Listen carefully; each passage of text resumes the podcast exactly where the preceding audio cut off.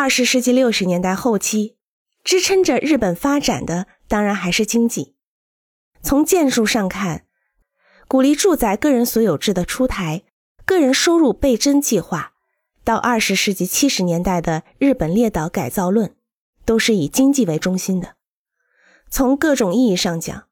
一九七零年举办的大阪万国博览会是经济发展的一次集中表现。参加各国都耗费了相当大的财力，倾注了全部的技术和创造力，建造了日本的展馆。如果说二十世纪是科学技术进步的时代，那么这次博览会就是科学技术开出的最好花朵。我觉得当时达到了一个时代的繁荣顶点，同时也感觉到这个时代即将逝去。同年十一月。以文学家三岛由纪夫的切腹自杀这一不可想象的事件，落下了六十年代动荡的帷幕。这一事件的出现，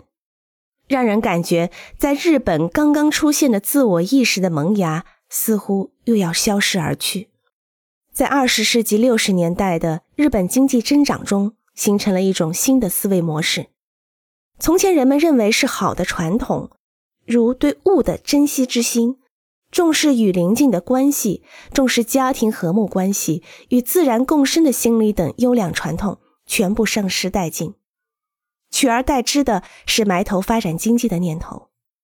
虽然不能简单的断定这是不对的，但是我觉得二十世纪七十年代以后的日本，也不过是不加思考的延续着六十年代的倾向而已。